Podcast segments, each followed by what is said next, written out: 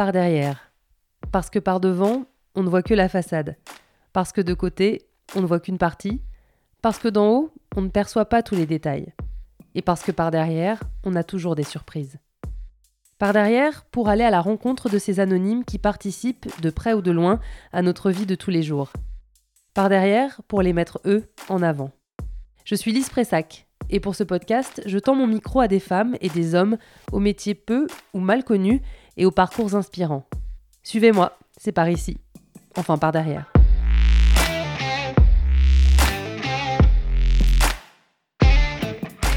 Vous en êtes peut-être à votre cinquième de la journée. Il ne vaut mieux pas vous parler avant que vous n'ayez bu le premier. Il vous permet de tenir, ou bien au contraire, ne vous empêche pas de dormir. Le café. Vous l'achetez en grains, moulu, en capsule. Vous le préparez dans une cafetière à filtre, à piston ou une machine à café. Mais avant tout ça, il a fallu le torréfier ce café, le brûler. Et c'est peut-être Eric qui s'en est chargé. Il m'a donné rendez-vous à son atelier, un samedi matin, dans la zone artisanale de Rivedoux, sur l'île de Ré, en Charente-Maritime. J'arrive à vélo. L'indication pour le trouver, c'était première impasse à droite, après l'entreprise de bateau. Bonjour Bonjour Il y avait un truc plus simple à me dire, fallait me dire c'est là où ça sent bon en fait. Ah ouais, aussi Eh ouais, mais ça vient d'où Ça va Ouais, super Facile à trouver quand même Bah oui, en fait, c'est vrai qu'avec les bateaux, euh, c'est impossible de se planter quoi. Voilà. Tu fais quoi dans la vie? Torréfacteur, euh, brûleur de café. Voilà, c'est passionnant. C'est mon métier. Alors ça ressemble à quoi le, le métier de torréfacteur? Une, une journée, ça, une journée d'Eric, c'est comment? Ah, une journée d'Eric, elle est bien, bien, bien chargée parce qu'en plus, on déballe sur les marchés, sur le marché de la flotte, sur l'île de Ré. Donc forcément, euh, la journée, elle commence à 6h le matin pour déballer, installer, euh, servir les premiers clients, les commerçants, ou pas toujours. Il y a aussi des gens qui se lèvent tôt le matin, des travailleurs. Et puis, euh, et puis après, bah, j'ai mon fils qui vient prendre la relève. Et moi, je viens sur, dans mon atelier de torréfaction. Voilà, où je prépare des commandes, où je brûle du café, où je fais plein de choses comme ça. Dans l'atelier d'Eric, il y a le torréfacteur, en bas, une belle machine allemande bourrée d'électronique, et en haut, le grenier, là où sont stockés les immenses sacs en jute remplis de grains de café vert. 95. Et allez, c'est reparti. On fait du step en fait. C'est ça. on monte, on descend, on monte, on descend. Parce que le meilleur endroit pour stocker le café vert, c'est un grenier. Donc déjà, on s'approvisionne auprès d'importateurs. Certains pensent que je me déplace acheter mes cafés directement dans les plantations, mais non, non, ça c'est euh, le jour où je serai capable d'en acheter euh, 5 tonnes euh, chez le même producteur peut-être. Euh, mais là, on n'en est pas là. Et puis surtout qu'il faut bien les connaître, il faut, faut des agents sur place. Donc on achète nos cafés chez des importateurs. Je travaille avec trois importateurs différents. Et puis euh, ensuite on a des commandes programmes ou pas, euh, ça dépend. On achète au cours, on achète euh, sur un programme de livraison sur l'année. On, s'entend au niveau des prix puisque le prix du café change tout le temps. Tous les jours, le prix a changé. Donc on essaie de, figer un petit peu la chose. Et puis ensuite, ben, en fonction des programmes de livraison, on reçoit notre café vert, donc non torréfié, dans des gros sacs qui font 50, 60, 70 kilos. Pour la plupart, c'est 60 kilos. Amérique latine, c'est souvent 70. Il faut se les trimballer. Et puis euh, ensuite, on stocke ça au grenier, à l'abri de la lumière, de l'humidité, très important. Euh, là, au moins, on peut le conserver des années. Si on veut bien conserver, il n'y a pas de souci. Et puis, une fois qu'on en a besoin, ben, on va chercher. Moi, j'ai un petit 5 kilos, un torréfacteur de 5 kilos. Donc, euh, je mets 5 kilos de café vert. Il en ressort à peu près 4 kg 200, 4 kg 3, suivant les cafés. Trouver le bon degré de torréfaction et essayer d'exploiter au mieux cette petite graine, lui faire sortir tous les arômes qu'elle mérite. Et voilà, c'est notre plaisir.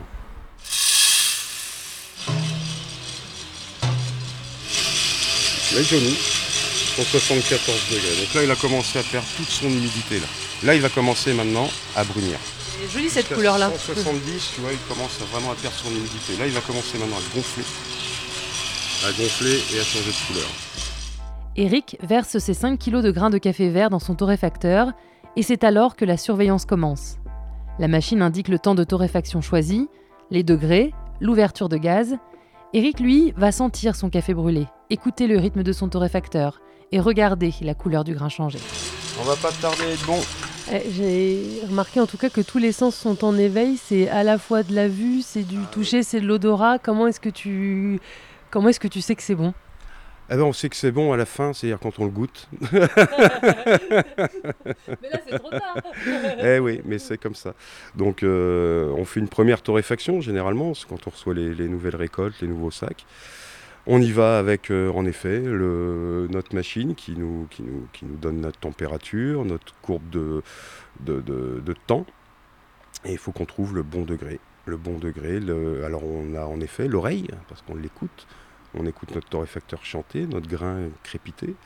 On écoute, euh, on sent aussi un petit peu. On essaie de renifler un petit peu les arômes qu'il dégage. Et puis, euh, et puis après, la couleur, bien sûr, l'œil. Mais l'œil, ça fait pas tout. L'œil, euh, voilà, c'est après à la tasse qu'on déguste.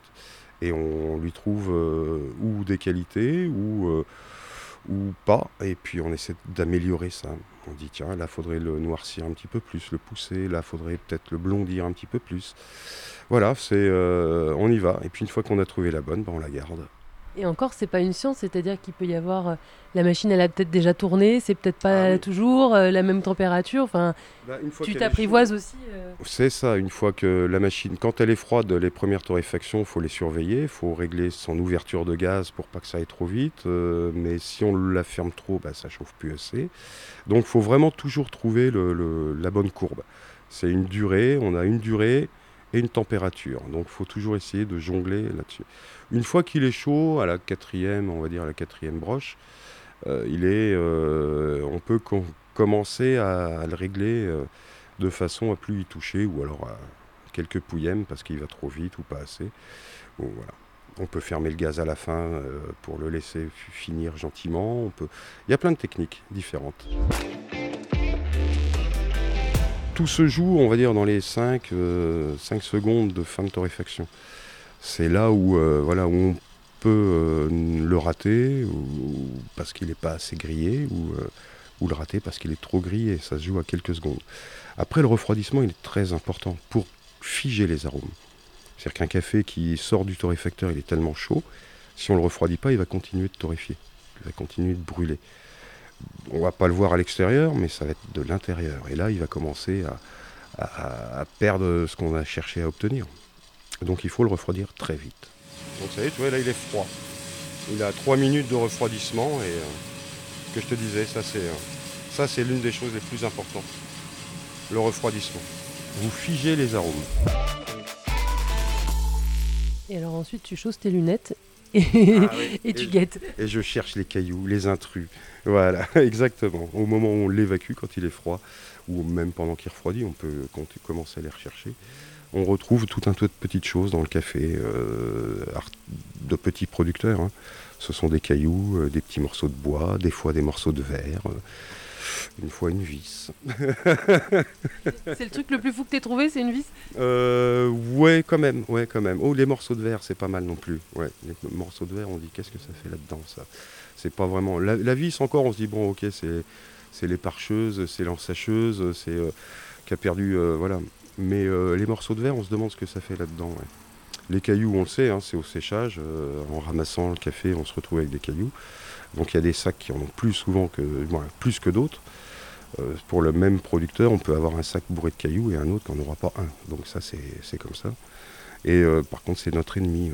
ouais. L'ennemi des moulins, surtout. Voilà. On a vite fait de bousiller un moulin avec un caillou. quoi. Surtout les moulins céramiques. Ils n'aiment pas. ils n'aiment pas du tout. Donc comme ils sont plus lourds, généralement, ils sortent au début. Généralement. Et du coup, avec euh, à coup de 5 kilos, tu fais à peu près euh, une, vingtaine, une vingtaine de kilos par heure, c'est à peu près ça. À peu près, voilà. Ouais, ouais, entre, on compte à peu près un quart d'heure de torréfaction. Ça peut être 13 minutes à euh, 17, euh, suivant les cafés, suivant ce qu'on cherche à obtenir. Et, euh, et voilà, après avec le refroidissement, donc euh, avec un 5 kg, on va brûler à peu près de 20 kg de café vert à l'heure.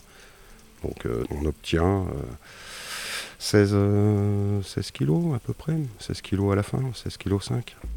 Eric pratique une torréfaction à la française, qu'on appelle aussi robe de moine, d'une couleur marron, mais pas trop foncé.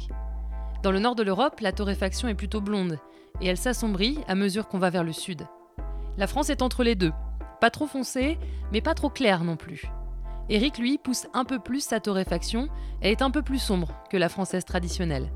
Mais il insiste, il n'y a pas de torréfaction idéale. Certains cafés ont besoin d'être plus noircis que d'autres, et certains, s'ils foncent trop, sont imbuvables. Et il y a autant de torréfaction qu'il y a de pays. En France, on n'ajoute rien, mais dans d'autres pays, dont Eric taira le nom, on met du sucre en fin de torréfaction. En Inde, on ajoute du beurre. Et après, il faut le laisser reposer ce café. Alors après, on le laisse dégazer, tout à fait. Pendant 24-48 euh, heures, c'est bien. C'est bien. Et on le laisse se remettre de ses émotions déjà. On lui en a mis, on lui en a fait vivre. Et puis après, voilà, il dégaze. Il, euh, il y a comme une énergie qui, se dégaze de, ce café. Et si on l'étouffe, si on le ferme, parce que nous, nos gros bidons, on appelle ça des étouffoirs, c'est des gros bidons hermétiques. Et si on les ferme tout de suite, ils vont dégazer et euh, ils gonflent. Et quand on ouvre le bidon, ça pouf, on a tout l'air qui sort. On, vous avez peut-être déjà vu des, paquets de café gonflés. Et ben ça, c'est parce qu'ils n'ont pas laissé dégazer le café. Il a dégazé dans le paquet. Et pouf, on trouve des paquets des fois qui sont tout gonflés. Donc ça, on passe notre chemin, on ne prend pas le café. Oh, ça va, de toute façon, c'est de l'industriel, donc euh, ça va pas changer grand-chose au goût. Donc ça veut dire tout simplement qu'il faut prendre son temps aussi. On peut pas te dire, Eric, j'ai besoin d'un café maintenant dans l'heure. Bah non, faut que, faut que je te le brûle, faut que je te le fasse euh, dégazer. J'ai mon stock. De toute façon, le stock, on l'a. C'est à nous de gérer le stock, gérer euh, voilà la phase dégazage, euh, le stock voilà prêt à, être moulu, prêt à être consommé. À nous de voilà, à nous de gérer. Mais c'est vrai que non, moi je, ne vends pas un café fraîchement torréfié. Jamais. Je, le, je lui laisse. il faut prendre son temps comme toute la bonne cuisine ou comme toutes les bonnes préparations, il faut prendre son temps. Sinon, on rentre dans la phase industrielle et on cherche à faire du volume avant de faire de la qualité.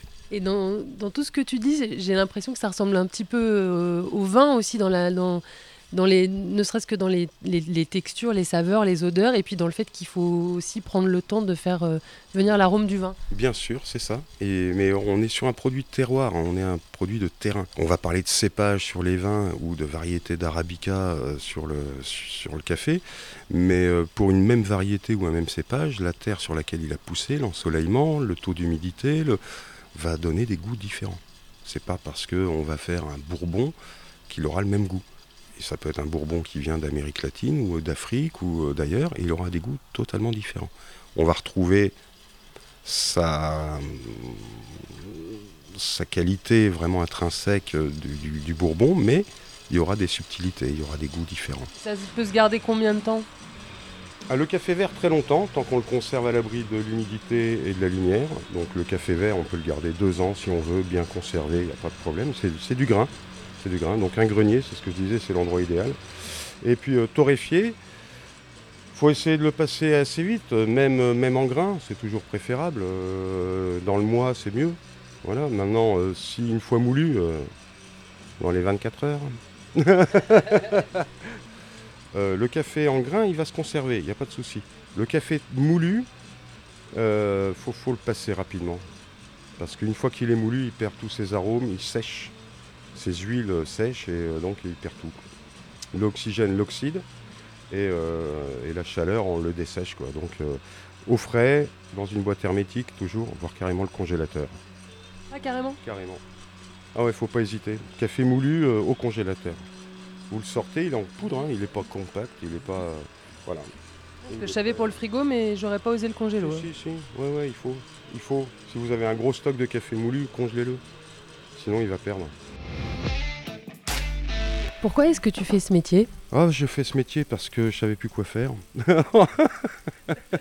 non, non, je viens de l'industrie. Et puis quand je suis arrivé dans la région, euh, ici il n'y a pas d'industrie.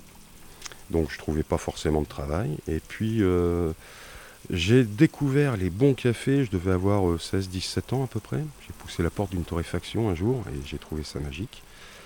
Et puis j'avais toujours ça dans ma petite tête, ouvrir une torréfaction. Voilà, donc c'est venu naturellement. Alors j'ai commencé, euh, puisque là ici nous sommes sur l'île de Ré, que les loyers sont un petit peu prohibitifs, donc j'ai commencé sur les marchés. J'ai commencé en brûlant, en torréfiant dans la remorque. C'était sympathique, c'était drôle. C'était un petit peu laborieux, mais c'était sympa. Voilà. Et puis, euh, par contre, petite capacité de production de, torréfaction, donc il a fallu passer sur une taille supplémentaire. Donc acheter un plus gros torréfacteur, trouver un local avec un grenier de façon à stocker le, café correctement. Et voilà comment c'est parti, par passion, tout simplement. C'est pas indiscret de demander de l'âge que tu as aujourd'hui Si. je le fais quand même. Là, je vais 52, euh, bientôt 53. Voilà. Et donc la torréfaction, tu l'as ouverte euh, quand? En 2008, euh, donc ça fait 11 ans, on est dans notre 12e année. Et depuis, donc j'ai commencé seul, tout seul, sur, dans ma petite remorque, et puis bah, maintenant j'ai mes deux fils qui bossent avec moi. Donc ça devient une petite entreprise familiale, et on se développe, on est de plus en plus connu, et puis mais on fait ça doucement. On y va doucement. On prend le temps, comme pour la torréfaction, on prend le temps. Un fils qui assure le service dans la remorque garée sur le marché de la flotte tous les matins de l'année, sauf avis de tempête. Un autre fils à la boutique de Saint-Martin qui a ouvert l'été dernier. Et lui, dans son atelier de Rivedoux, dans lequel il s'est installé il y a six ans. Il a fallu investir dans des machines performantes, un torréfacteur allemand à 20 000 euros et un moulin suisse à 4 000 euros. J'imagine que ça n'a pas dû être simple, ne serait-ce que pour euh, l'investissement de base dans les machines. C'est des machines qui sont costauds, qui, voilà, il, a fallu je pense aussi euh, manger son pain noir un petit moment. un banquier aussi. un, bon, un bon banquier qui suit. Ben oui, c'est ça. C'est tout. Il n'y a pas de secret. Il faut savoir prendre des risques. Hein. On n'achète pas le matériel comme ça du jour au lendemain. Moi, je ne suis pas partisan du matériel d'occasion parce qu'on ne sait jamais ce qu'il a vécu, s'il a été entretenu correctement. Si, euh, Donc voilà, après, il faut, faut prendre des risques. Il faut aller voir son banquier, dire voilà, faire monter un petit plan, un petit, euh, business plan, comme on appelle ça, ou un prévisionnel. Et puis, vous suit ou vous suit pas, il faut oser. Et euh, donc déjà, il y a eu un premier investissement quand euh, j'ai acheté la remorque et tout le matériel qu'il y avait dedans. C'était déjà un bel investissement à l'origine. Après, il y a eu le deuxième investissement quand on a équipé l'atelier, le torréfacteur, les moulins, les balances, les rayonnages et ainsi de suite. Et puis, euh, et puis là, il y a eu le troisième avec l'ouverture d'une boutique. Tous les 4-5 ans, euh, on recommence. Mais c'est comme ça, il hein, faut le faire. Il faut oser le prendre le risque de dire bah, ça va marcher. Puis si ça marche pas, bah, c'est pas grave, on fera autre chose, mais il faut s'accrocher. Après, il y a des années, en effet, euh, où on passe quelques années à d'abord payer l'investissement avant de commencer à, gagner sa vie correctement. Mais bon, c'est comme ça. Tu faisais quoi dans l'industrie exactement? Euh, j'étais dans l'hydraulique, moi, moi, tout ce qui était euh, raccord, tuyaux, hydraulique, euh, et puis après je me suis varié un petit peu sur tous les produits caoutchouc. Donc j'étais dans le caoutchouc et, l'hydraulique et transfert des fluides et toutes ces choses-là. Un autre café? Ah ouais, C'est ta tasse là? Ouais. Bon bah moi aussi, allez. Allez comment tu as appris le métier? Parce que c'est une chose de se dire je, rêve de, brûler du café, et c'est une autre chose de l'apprendre, de le voir, de le faire. Comment est-ce que tu as appris ce métier-là? Eh ben, On, l'apprend. Alors, à l'époque, il n'y avait pas d'école de torréfaction. Maintenant, on a des fournisseurs de café vert qui proposent des formations, euh, comment on, brûle un café. Donc euh, bah, on, le fait, euh, on le fait avec euh, les anciens torréfacteurs qui des fois vous donnent des conseils, on le fait avec les fournisseurs de café vert qui savent aussi vous expliquer certaines choses.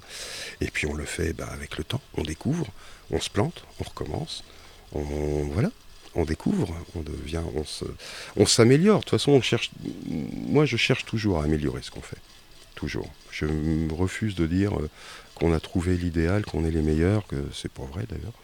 Et puis il n'y a pas une torréfaction idéale, même si certains vont le dire. Ça va dépendre des palais, du goût des gens. Il ne faut pas dire c'est nous les meilleurs, on est les plus beaux, on est les plus forts. Donc il faut chercher à s'améliorer et surtout répondre au goût des gens. C'est ce qu'ils attendent. On ne peut pas leur imposer, euh, leur dire c'est ça, euh, vous n'avez aucun goût, ça c'est ce qui est bon, vous, vous ne savez pas ce que c'est. Non. Si les gens vous disent moi j'aime pas ça, si la majorité des gens vous disent j'aime pas, il bah, faut peut-être faire autre chose. Tu vas me prendre pour une grosse alcoolique, parce que ça me fait penser aussi au vin, parce qu'on m'a, on m'a, toujours dit, quand on demande, euh, quand on demande, je demandais à un onologue c'est quoi un bon vin, il disait bah, le bon vin c'est, celui qui te plaît en fait. Exactement. Mais exactement. Pourquoi on fait, euh, moi je fais 17 cafés différents? Parce qu'il y a 17 goûts, arômes et, euh, différents. On pourrait en faire 50, on aurait 50 goûts différents. Hein. et dans le vin, on retrouve exactement la même chose. Bon, ça me fait plaisir, c'est pas moi qui suis alcoolique alors. J'aime le vin aussi. Et les bons whisky, c'est pareil, ce sont des produits de terroir. Je dis toujours des produits de terroir, c'est la terre aussi déjà, avant tout. La variété, parce qu'il faut que la variété se prête à la terre, et la terre va donner le goût. et le soin que va lui apporter son viticulteur dans le vin va être très important. Est-ce qu'ils vont faire une récolte à la main? Est-ce qu'ils vont, euh, voilà, ce que nous on appelle du picking dans le café, on ne récolte que les grains mûrs à la main? Donc c'est des gens qui, sont, qui passent tous les jours, et ils ne récoltent que le mûr. Pareil pour le vin. Et puis, euh, et puis il y a ceux qui font ça à la machine. Voilà. Et on ramasse les feuilles, on ramasse tout, le grain euh, qui, est, encore vert, pareil pour le raisin. On fait ça à la machine, on veut pas savoir si la grappe est à maturité ou pas, on la ramasse. Allez hop, c'est pas grave. On fera un mélange. Donc voilà, ça ce sont des produits de qualité. On prend le temps. Ah, je fais l'expérience du grain de café coincé. Ah, un petit verre d'eau Ouais, je veux bien. Tes parents, ils faisaient quoi dans la vie? Rien à voir Oh là là ah, Tu t'y attendais pas celle-là Non, pas du tout. Bah, ma mère, elle a été une bonne mère comme à l'époque. C'était une mère au foyer qui a bien élevé ses gamins, qui a été une mère formidable. Et puis, euh, et puis j'ai mon père qui était euh, sous-marinier. Donc euh, voilà, j'ai reçu une éducation type militaire. Et puis voilà, et puis après, ça, ça s'est fait comme ça. C'était mes parents voilà, qui m'ont appris pas mal de choses. Mais bon, ça c'est bien plus tard qu'on s'en rend compte. Donc t'as pas forcément baigné dans les, dans les grains de café, ça c'est ah, plus un... Ouais. Absolument pas. Non, non, j'ai vraiment découvert les bons cafés assez tôt. J'étais adolescent, ouais, je devais avoir 16, 17 ans à peu près. Et là, j'ai découvert autre chose. Autre chose que ce que je buvais chez moi, qui était vraiment pas bon du tout. On était sur quoi? De la cafetière filtre? On était sur du Robusta? On était sur quoi? mère 100% euh, Robusta. Euh, que quand ma mère a fait ça chez elle, je gueule. parce que rien qu'à l'odeur, je dis c'est pas vrai que tu m'as fait ça. Mais donc maintenant j'amène mon café systématiquement. Elle est contente, je la fournis comme ça. Mais non, non, ça n'a pas été l'éducation de première. Par contre, elle est, elle est du Nord ma mère. Donc euh, la cafetière sur le, au, tout le temps. Tout le temps. Il y avait toujours du café chez moi. Il n'y a pas une journée où il n'y avait pas un peu de café euh, au chaud quelque part. Voilà, c'est important ça. Parce qu'il y a toujours quelqu'un qui passe aussi. C'est aussi ça. C'est comme ça. Dès que quelqu'un passe, on offre le café. Ça fait partie des, des mœurs. C'est quoi le moment que tu préfères? Est-ce que c'est ce moment-là avec ta machine à brûler Est-ce que c'est le, le moment où tu es sur le marché avec les clients? Est-ce que c'est la boutique et c'est un peu de tout ça? C'est un peu tout. J'aime le contact avec les gens, j'aime le contact avec les clients. C'est très important. Le client, c'est celui qui nous fait vivre, c'est celui qu'il faut écouter. C'est lui qui va nous apporter ce qu'on doit améliorer ou pas. C'est ce que je dis, il ne faut, pas lui, faut pas lui imposer. C'est pas bien ça. Mais j'aime bien être aussi un petit peu peinard ici, à m'occuper de mon café et puis à préparer mes commandes, à, euh, voilà, travailler sur autre chose. Mais j'aime euh, mon métier dans, tout. Euh, j'adore le matin. Quand je me lève le matin, en ce moment, on a des levées de soleil de toute beauté, on a le calme, on a les déballeurs du marché, l'ambiance du marché. Ça, c'est rock'n'roll, on adore. Et puis voilà, et puis la boutique, c'est autre chose. Là, on est plus, plus posé, on prend plus le temps de discuter avec les gens, de leur faire goûter les produits leur faire sentir les thés aussi, puisqu'on a quand même pas mal de thé. Alors que sur le marché, c'est plus de la consommation. Donc là, on est plus dans le rush. On prend moins le temps de discuter avec les gens, mais euh, c'est une très belle ambiance. Voilà, c'est complètement, c'est des univers totalement différents. Bonjour. Bonjour, un crème et un thé vert. Et un thé vert nature, parfumé? Parfumé. Alors, voilà votre monnaie. Merci. Et les deux petits cafés. Donc, tu as deux fils, tu le disais, qui, qui travaillent avec toi. Comment, comment ça s'est fait? Ça, c'est tu leur as filé le virus C'est qu'à un moment donné, il y a eu besoin de bras et puis ça s'est fait comme ça? Ou ils faisaient quoi, eux, comme études? Euh, bah, Alors, j'en ai un qui, était dans la restauration, l'aîné. Il a quel âge? 25 euh, ans. 25 ans, il a goûté la restauration, donc lui, c'est un petit guerrier. Il sait ce que c'est que le rush, euh, il sait ce que c'est que les horaires décalés. Donc lui, il a, il a goûté à ça et puis il voulait sortir de la restauration parce qu'il n'en pouvait plus. C'est un métier très très très dur. Moi je respecte énormément les restaurateurs. Donc voilà, ça c'est le, l'aîné. Et puis le, plus jeune, lui, bah, il savait pas trop quoi faire de ses dix doigts. il a quel âge 22. Euh, Donc lui, bah voilà, je lui dis écoute, on a besoin de bras. Ça te dit de venir avec nous Il a dit ouais ouais d'accord. Il a intégré l'entreprise et on l'a mis à l'école du dur, c'est-à-dire il est sur le marché. Ah oui, vous l'avez pas, vous l'avez pas épargné et mis, mis en boutique et tout ça. On l'a dit. C'est l'hiver en boutique là. Et puis cette année, bah, il est sur le marché. Là, il est euh, vraiment confronté euh, à la consommation, au dur, à l'ambiance. Et, euh, et après, une fois qu'il sera formé à ça, il pourra tout faire. C'est chouette de se dire que ce qui n'était pas du tout une entreprise familiale, tu es peut-être en train de le, commencer.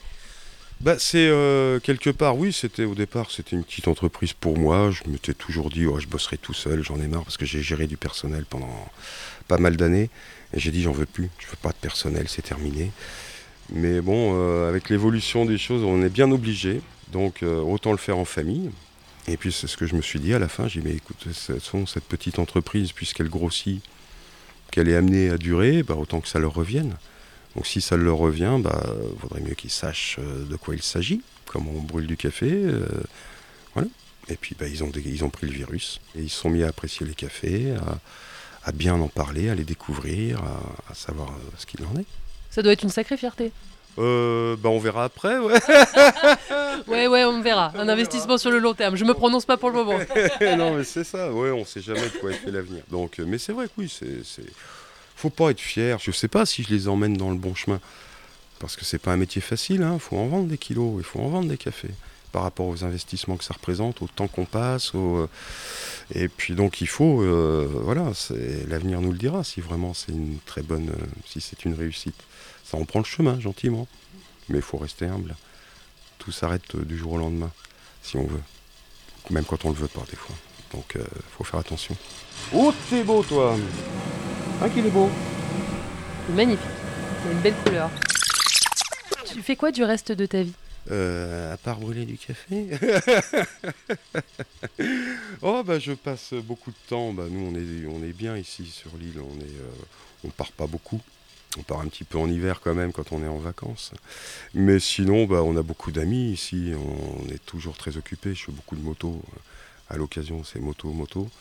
Et puis, euh, on passe beaucoup de temps. On a énormément d'amis, on se connaît tous ici. Donc, euh, on passe beaucoup de temps les uns chez les autres. euh, voilà, passer des soirées ensemble, à passer du temps ensemble. Très important. Et beaucoup de musique. Hein. Ici, le café, il s'est fait en musique toute la matinée. Toujours, je ne vis pas sans musique. Là, j'ai été obligé de la couper pour l'interview, mais je t'en veux énormément. Euh, non. non, non, je plaisante.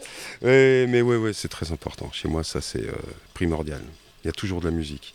Tu vas euh, sur le marché, tu vois, il y a toujours de la musique. Il y a toujours de la musique ici, il y a toujours de la musique chez moi. il y a- Voilà.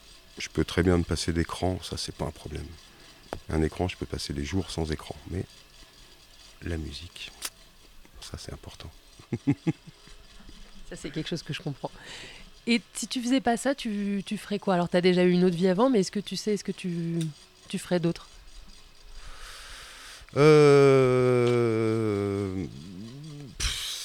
Peut-être, ouais, il y en avait des choses. Bah, De toute façon, je suis, un- je suis dans le commerce hein, depuis toujours, donc euh, je pense que j'aurais forcément été dans le commerce. Mais euh, je sais pas.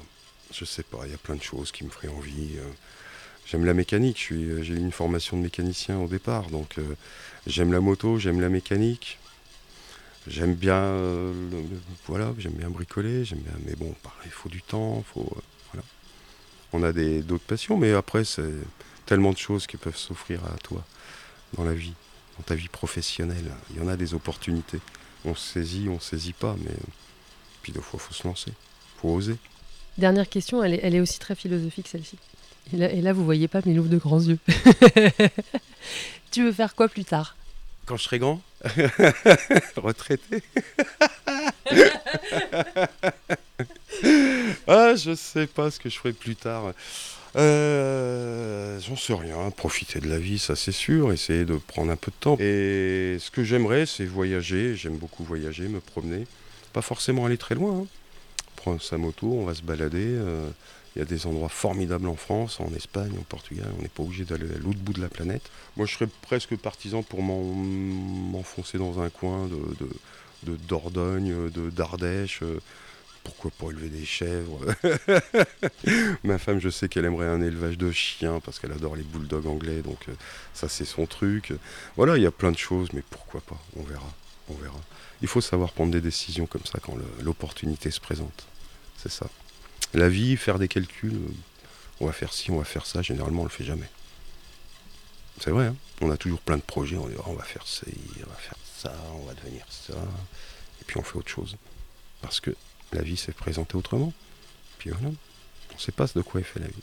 Ben, On va finir là-dessus. Ah bah si tu veux. Je suis désolée, on a débordé.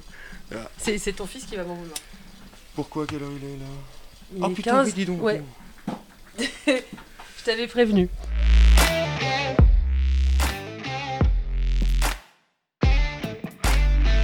Vous venez d'écouter Par derrière, un podcast de Lise Pressac réalisé par Loïc De Oliveira. Si l'épisode vous a plu, n'hésitez pas à en parler autour de vous, à le partager sur les réseaux sociaux, à laisser des étoiles et des commentaires, à vous abonner. Ça nous aide à faire vivre ce podcast. Merci et à bientôt.